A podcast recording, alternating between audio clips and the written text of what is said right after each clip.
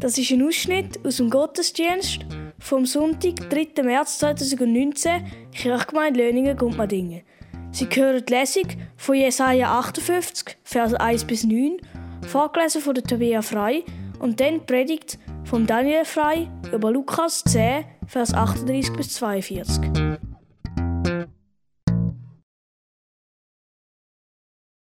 Ruf so laut du kannst.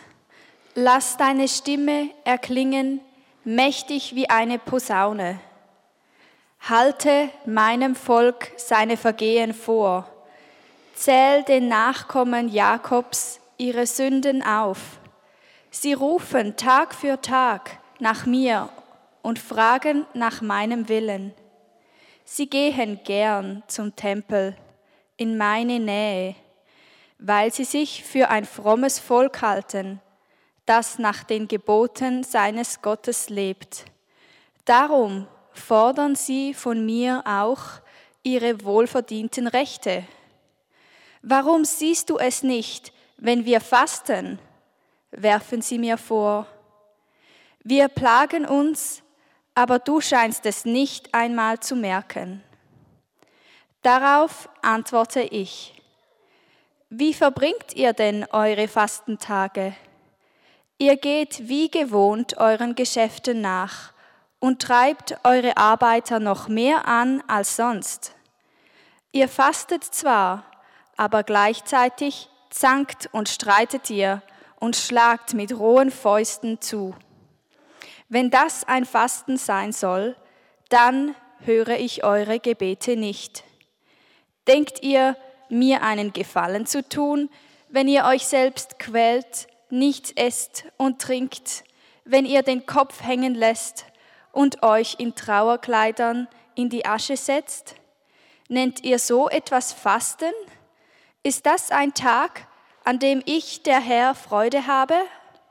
Nein, ein Fasten, das mir gefällt, sieht anders aus. Löst die Fesseln der Menschen, die ihr zu Unrecht gefangen haltet.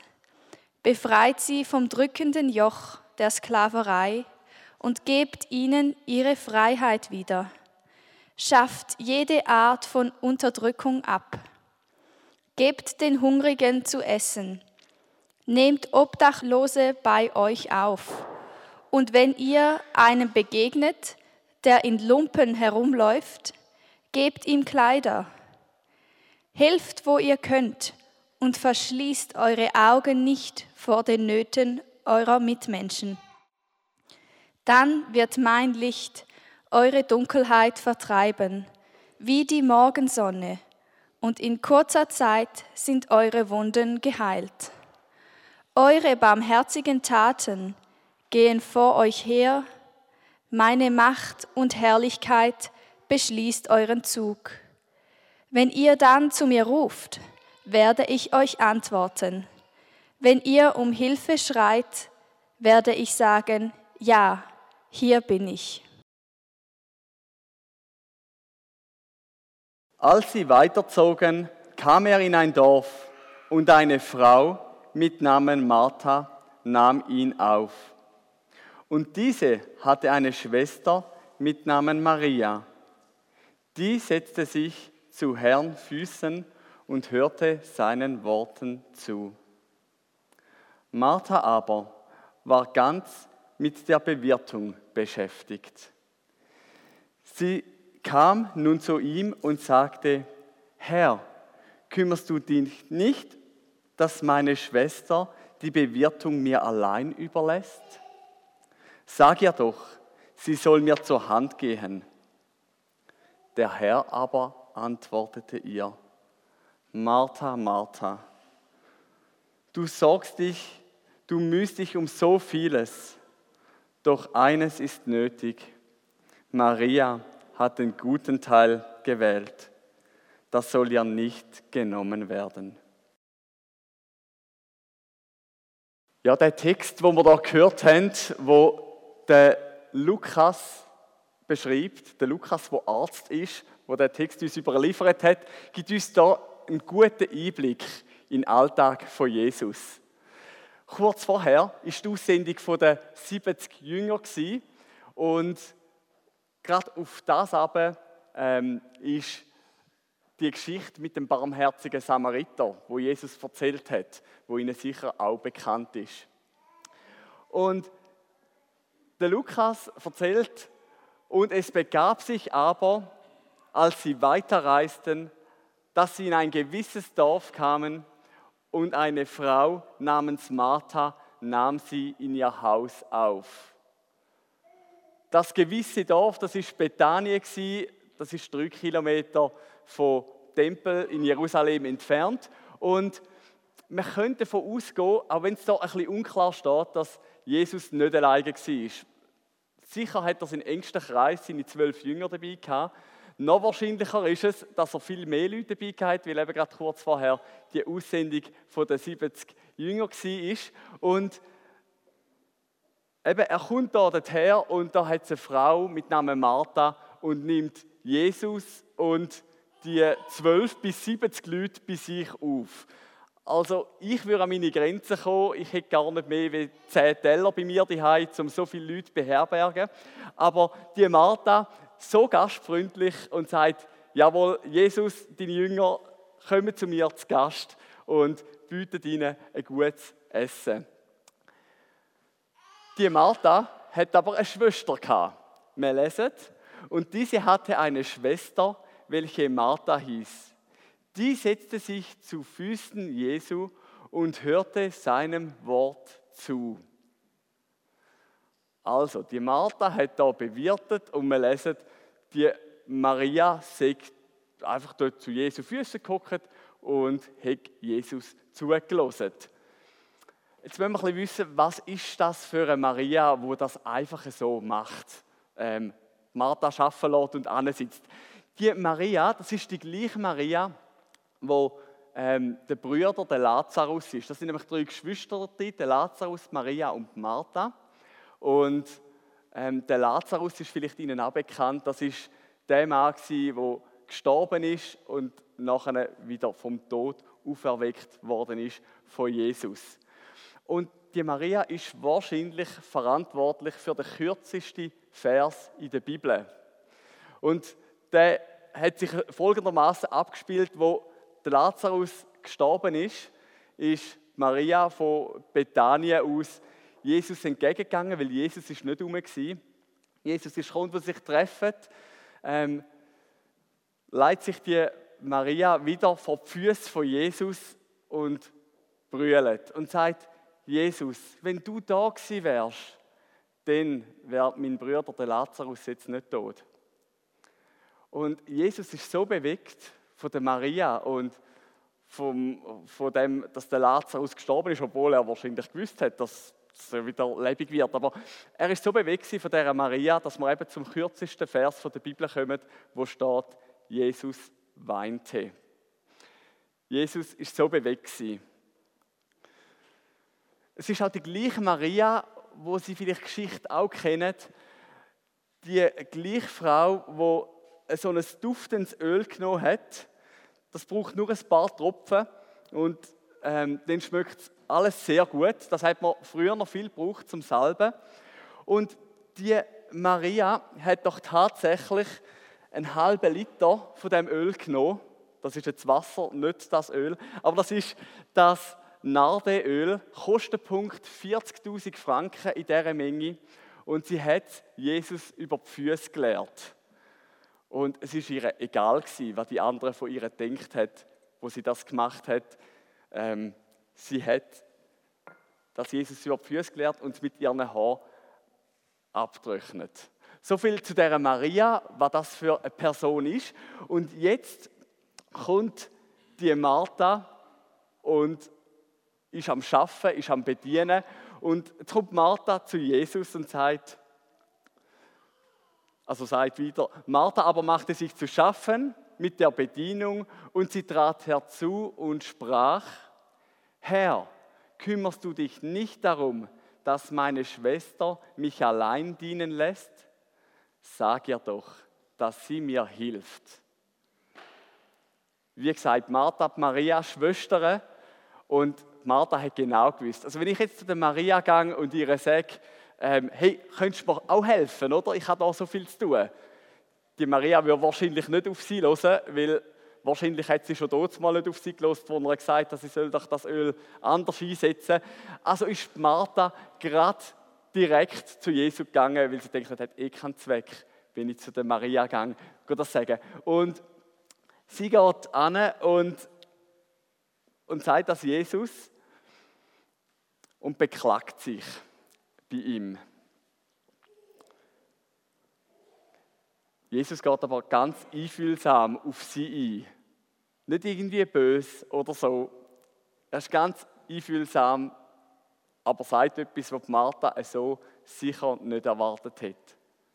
Er sagt, Martha, Martha, oh Martha, du bist wegen so vielen in Sorge und Unruhe, aber notwendig ist nur eines.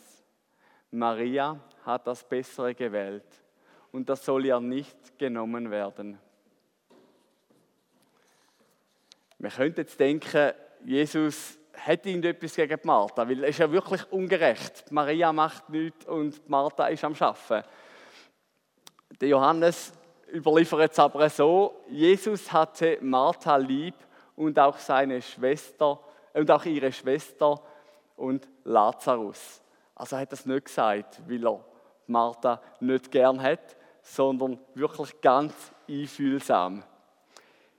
Jetzt die gängige Interpretation von dem könnte sein, gut, machen wir es ganz einfach. Martha konzentriert sich auf die weltlichen Sachen, das Schaffen und, und, und ähm, ja, die Sachen, die man sieht. Und Maria tut sich einfach auf die geistigen Sachen konzentrieren.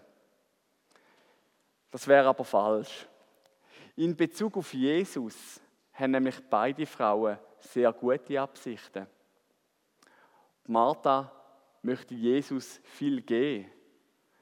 Und Maria hat ein tiefes Verlangen danach, um so viel wie möglich von Jesus empfangen, von seinen Worten. Wir merken also, Martha verhält sich gar nicht wie eine Person, die nichts von Jesus wissen will und sagt, hey, mach du da deinen Gottesdienst oder erzähl du da und ich habe Besseres zu tun, ich will nichts von dir wissen, sondern sie möchte ihm dienen und in Liebe zu ihm, das macht sie die Sache.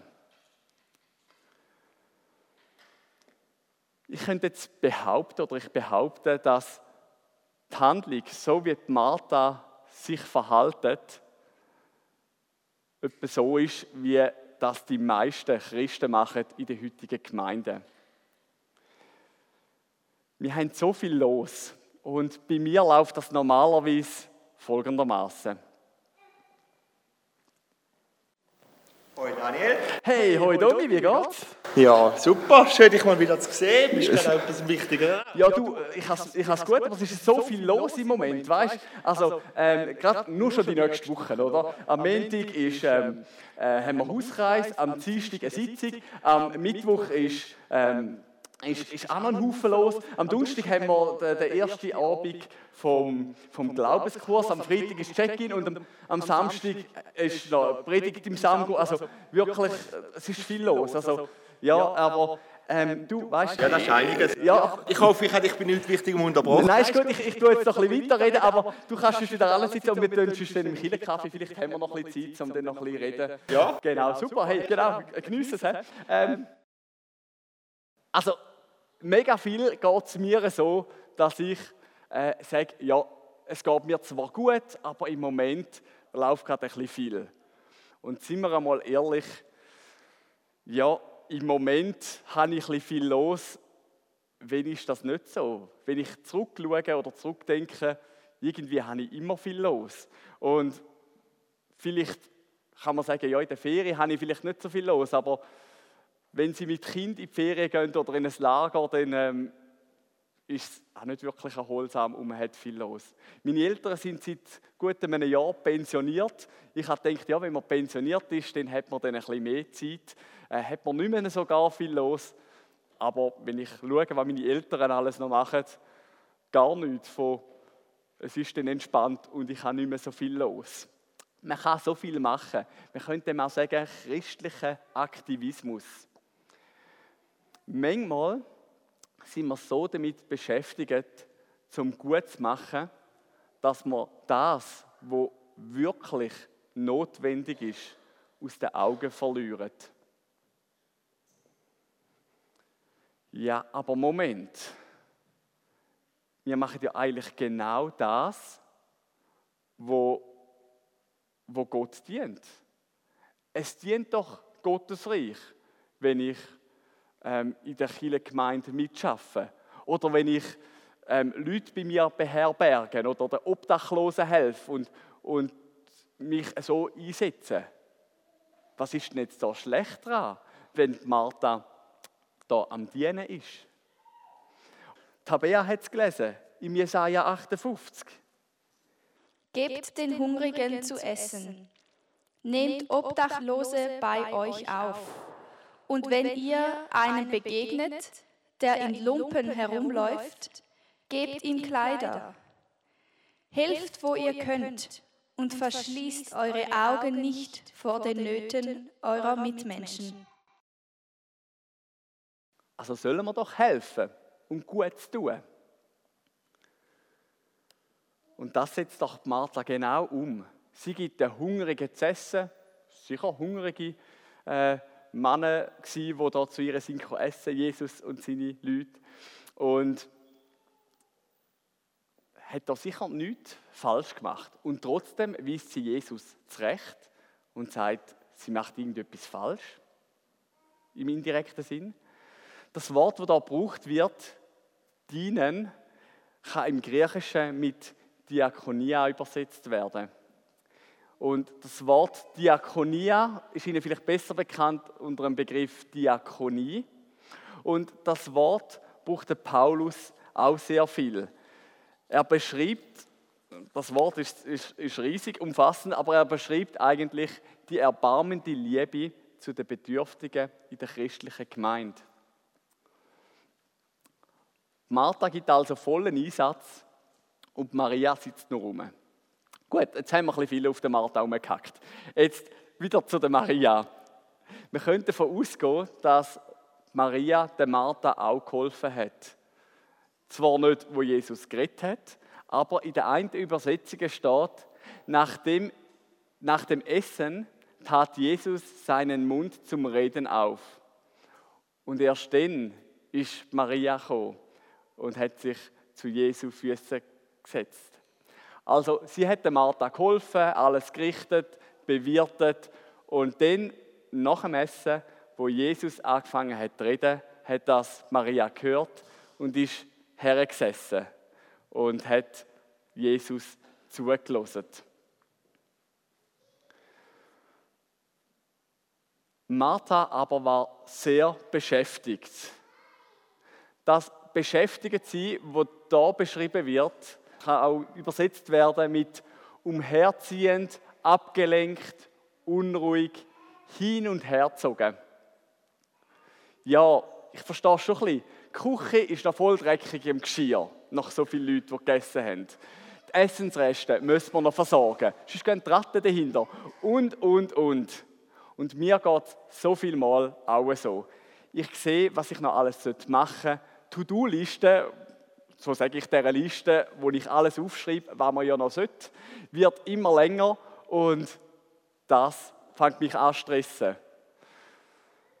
Ich bin dann sehr schnell abgelenkt, eben wie das sehr beschäftigt, äh, abgelenkt, unruhig wird auch ich, was das Wort sagt. Und ich schlafe nicht mehr so gut wie sonst und habe keine Zeit mehr zum Bibellesen, nehme mir keine Zeit mehr fürs Gebet und es wird immer nur noch schlimmer und ich habe immer nur noch mehr zu tun.